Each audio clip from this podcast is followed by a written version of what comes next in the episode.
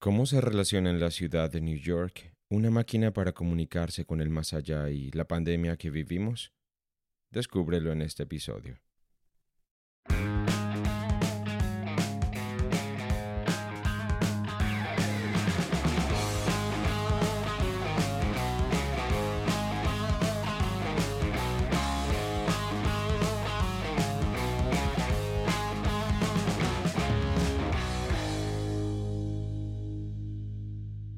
Para una mejor experiencia auditiva, te invito a utilizar audífonos.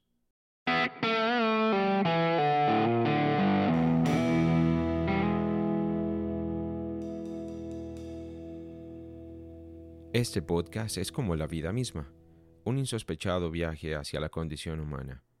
En cada episodio y con más preguntas que respuestas, intentamos comprender y apreciar los misterios de nuestra naturaleza, las problemáticas de la cotidianidad el origen de las cosas, el orden oculto dentro del caos. Con invitados especiales y muchas historias, vamos a aproximarnos a lo terrible y a lo hermoso, aquello que consideramos real o a las grandes ficciones milenarias, todo enmarcado en la psicología, el arte, la ciencia y la cultura. Sean todos bienvenidos. Este es el fin del mundo.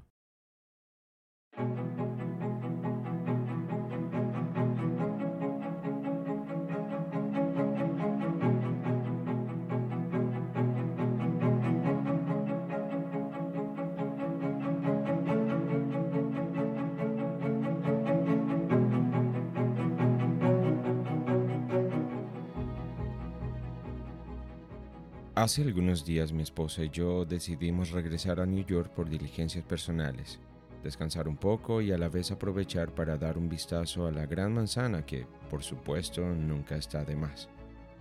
Sin embargo, no teníamos ni idea de lo que nos íbamos a encontrar.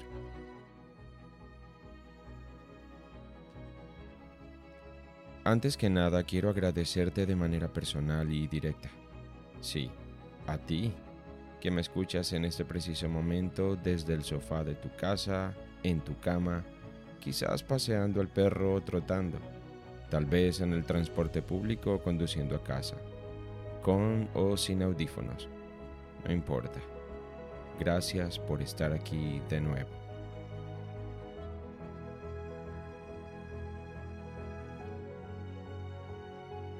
Si este es tu primer episodio, no tardes en regresar a la primera temporada y asegúrate de agotar los 17 episodios más que la componen. De seguro los vas a disfrutar.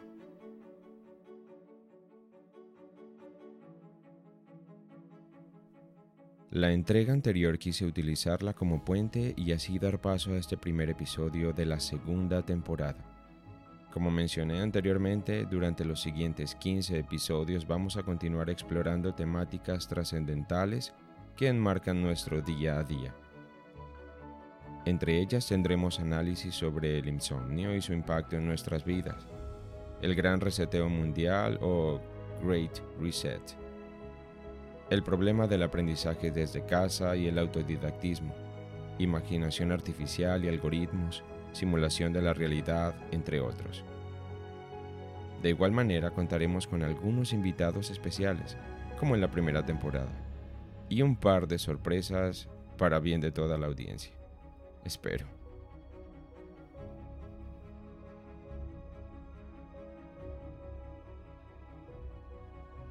Como podrás notar, voy a centrar mi atención durante algunos episodios en la influencia e importancia de la tecnología en nuestras vidas Empezaré hoy tratando de tejer este episodio con los hilos que dispongo y por ello debo hablar de la película The Discovery.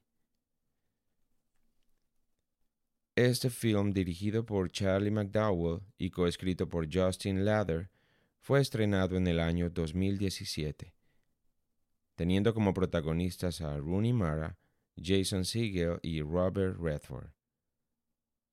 En esta película un prestigioso científico, Robert Redford, comprueba mediante sofisticada maquinaria que hay un plano de existencia más allá de esta vida. Este descubrimiento asombroso, que no deja lugar a dudas, produce un impacto devastador en la humanidad, que, en masas, acude al suicidio para acelerar su transición al otro mundo que parece ser más prometedor. En este contexto se desarrollarán las diversas historias y relaciones que componen la trama.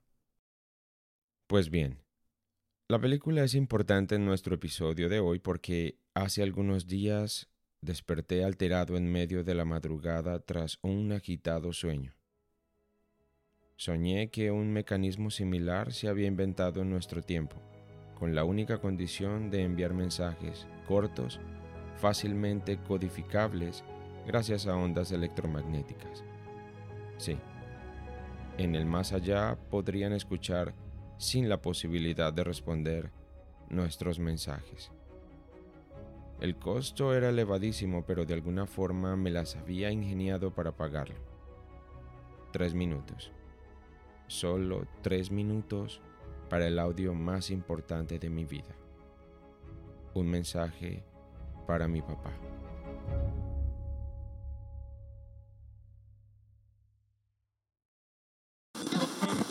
Mi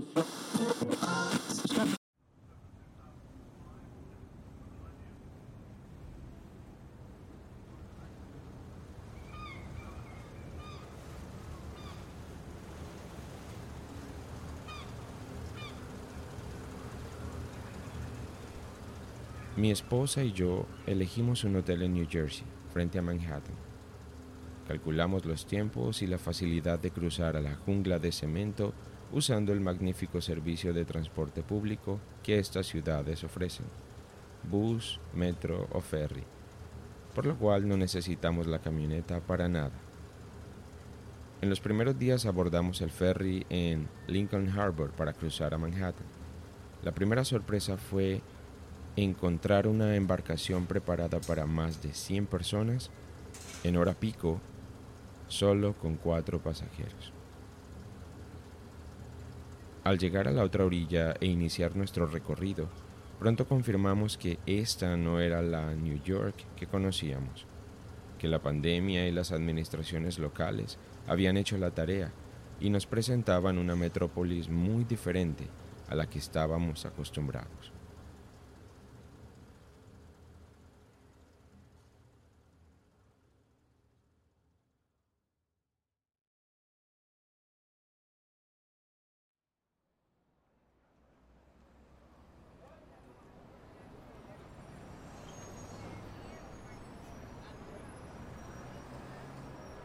En una imagen por demás interesante, la ciudad se presentaba como un proyecto. Los habitantes de la calle, siempre nativos, cientos de negocios, restaurantes y almacenes cerrados por quiebra, contrastaban con la siempre viva Quinta Avenida y Times Square, que con flujos más o menos recurrentes de turistas y rebuscadores de oficio terminaban de dibujar una caricatura de New York como nunca antes habría podido verse. No es que la ciudad esté desierta, tampoco se trata de que esté muerta, simplemente aún con sus imponentes rascacielos e inagotable flujo, no es New York, es otra.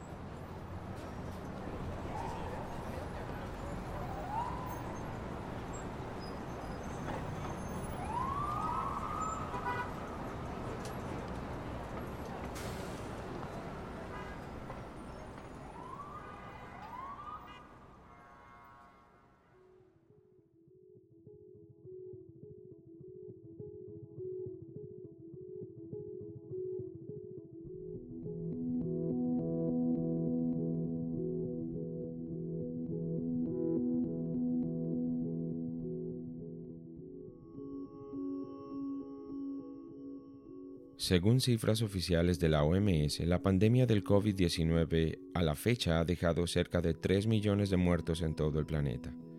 Durante los últimos 12 meses, la pandemia ha perjudicado en mayor medida a los pobres y vulnerables y podría empujar a la pobreza a millones de personas más.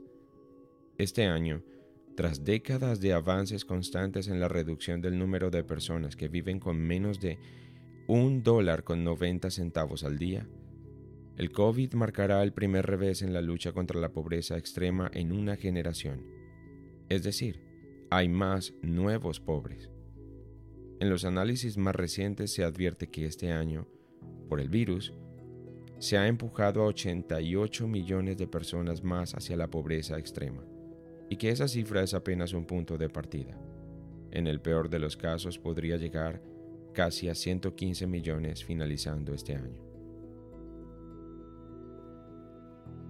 De todas las recesiones mundiales ocurridas desde 1990, la provocada por el COVID ha generado las bajas más pronunciadas y rápidas en los pronósticos de consenso sobre el crecimiento. Estas consecuencias económicas están menoscabando la capacidad de los países para responder con eficacia a los efectos sanitarios y económicos de la pandemia.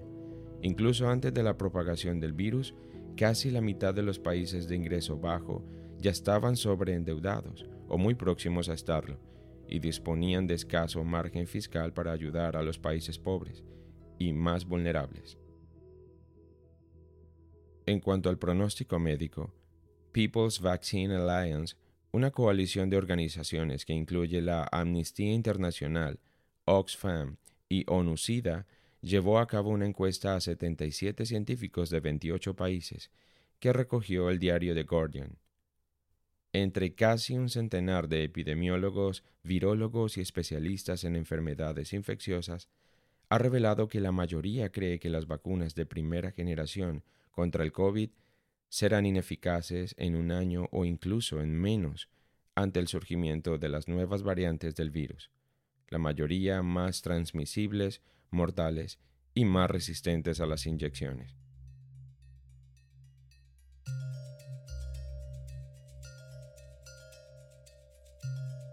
Este sombrío pronóstico confirma la tesis de que nuevos y más severos confinamientos serán necesarios para controlar la población así como nuevas medidas restrictivas que tras la intención, posiblemente genuina, de detener la propagación del virus, pueden terminar constituyéndose como norma y castigo. La nueva identidad digital que incluirá registro de vacunación, sistemas de puntuación al ciudadano y la aceleración de profundas transformaciones en el orden social como ya lo estamos experimentando, al ver la desaparición de cientos de profesiones y oficios, y el cambio sustancial de las rutinas hacia lo que han denominado nueva normalidad. A estos temas me aproximé previamente en los episodios de Control Social, Nueva Normalidad, Mundos Posibles y Manual del Perfecto Ciudadano. Si no los escuchaste, espero que puedas hacerlo más adelante mientras esperas nuevas entregas de esta segunda temporada.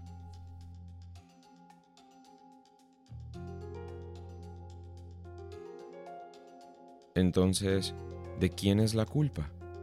Los gobiernos y las instituciones siguen empujando toda la carga hacia el ciudadano, entre comillas, irresponsable, por la propagación de un virus que, precisamente por sus características, difícilmente puede controlarse. Nuestra natural tendencia a socializar, la misma que nos ha puesto en el pináculo de la evolución, no puede ser suprimida de la noche a la mañana, menos cuando estamos amontonados en ciudades, con escaso distanciamiento y todas las profundas relaciones de intercambio y codependencia que a lo largo de los siglos hemos establecido para poder sobrevivir como especie. No, no es nuestra culpa. No, no es mi culpa.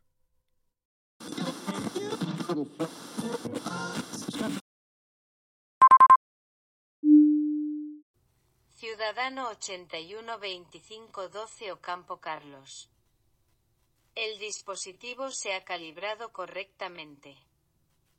Comunicación unidireccional para sujeto 13010030 Ocampo Julio César.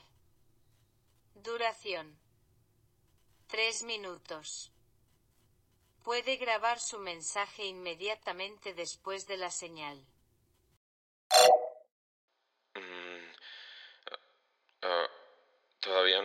Creer que esto sea posible. Yo no sé, pensé tanto, escribí tantas cosas antes de venir aquí hoy, ya no sé si en realidad leer o simplemente hablar.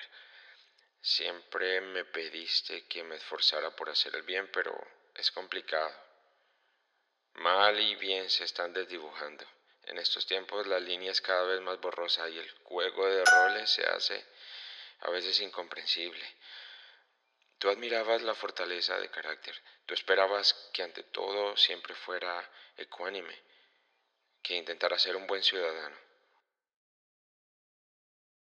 El mundo es un lugar extraño, Padre. Yo quisiera decirte tantas cosas, contarte sobre todo lo bueno. Primero, no sé, el tiempo, las maravillas de las cuales hemos podido disfrutar en este nuevo siglo.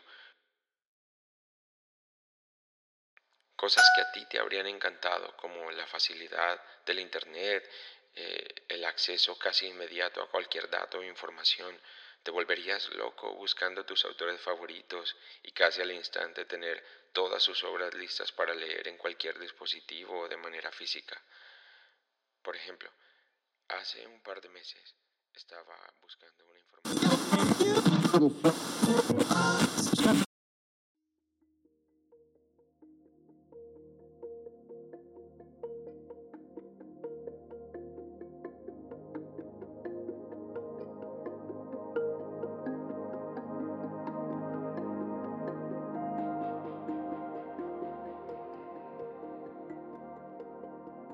El reconocido autor y emprendedor James Altucher publicó un controversial ensayo en agosto del año pasado titulado New York is Dead.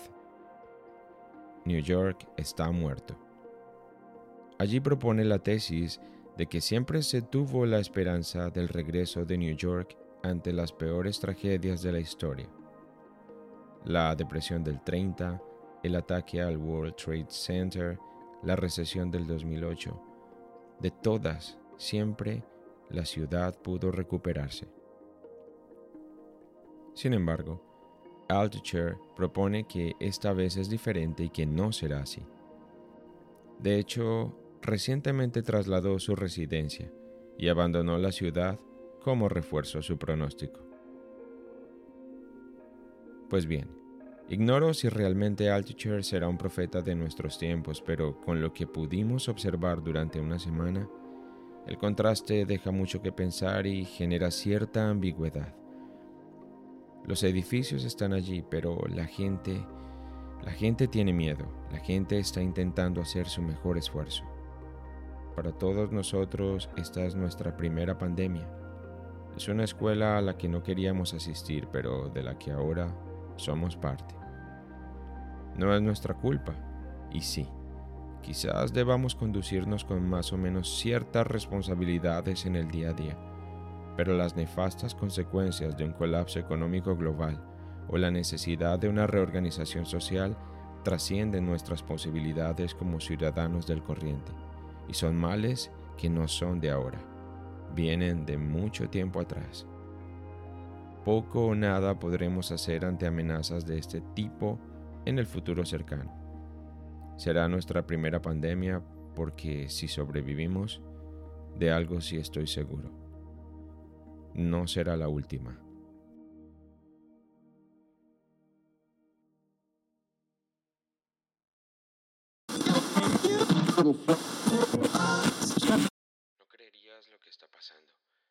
Contagio del virus ha aumentado y todos debemos salir a la calle con mascarillas para cubrir nuestra boca y nariz.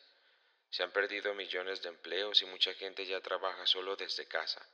Las empresas están cambiando sus dinámicas laborales para ahorrar costos y ni qué hablar de los colegios y universidades. Es todo un caos en el sistema educativo. No lo sé, papá. Definitivamente, por esta parte de la historia es bueno quizás que no estés aquí angustiado y quizás amenazado físicamente por el virus y sus consecuencias. Mm, no sé, son tantas cosas. Aún así, te extraño. Su tiempo de grabación ha finalizado. Desconexión en 5, 4, 3, 2, 1. Estatus desconectado. Gracias por usar nuestro servicio, reportese a la cabina de salida más cercana.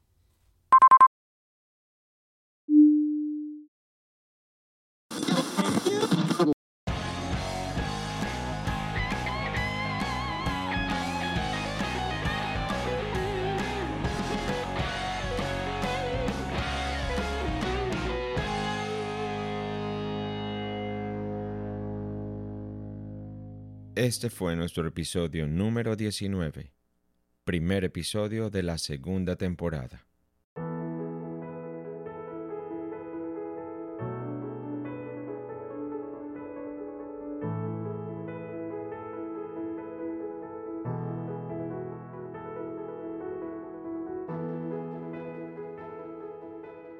Si eres uno de nuestros nuevos oyentes, quiero darte la bienvenida por estar aquí y te invito a escuchar cualquiera de nuestros episodios anteriores.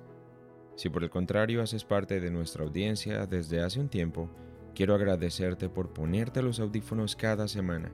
Nuestra comunidad sigue creciendo, pero es muy importante que compartas nuestro contenido y recomiendes los episodios que encuentres valiosos o hayas disfrutado. Si te gusta Fin del Mundo Podcast, vendría muy bien un like en cualquiera de las plataformas que utilices o simplemente compártelo y regálale a otros la oportunidad que ya tuviste con cualquiera de tus episodios preferidos. En plataformas como iVoox y Apple Podcast puedes también compartir tus comentarios o reseñas. Asimismo te invito a seguirnos en redes sociales, en Facebook e Instagram como Fin del Mundo Podcast y en Twitter como arroba fin del mundo pod. Visita nuestro sitio web www.findelmundopodcast.com donde podrás escuchar los episodios en reproductor nativo de Simplecast, leer nuestro blog y suscribirte a nuestro boletín quincenal Sobreviviente. También allí encontrarás las notas de cada episodio. Regresar en la segunda temporada a reencontrarme contigo es uno de los mejores eventos de este año donde y como quiera que me estés escuchando, siempre valdrá la pena. Para mí es un inmenso placer continuar acompañándote en este viaje de descubrimiento cada semana. Soy Charlie Ocampo. Nos vemos en el fin del mundo.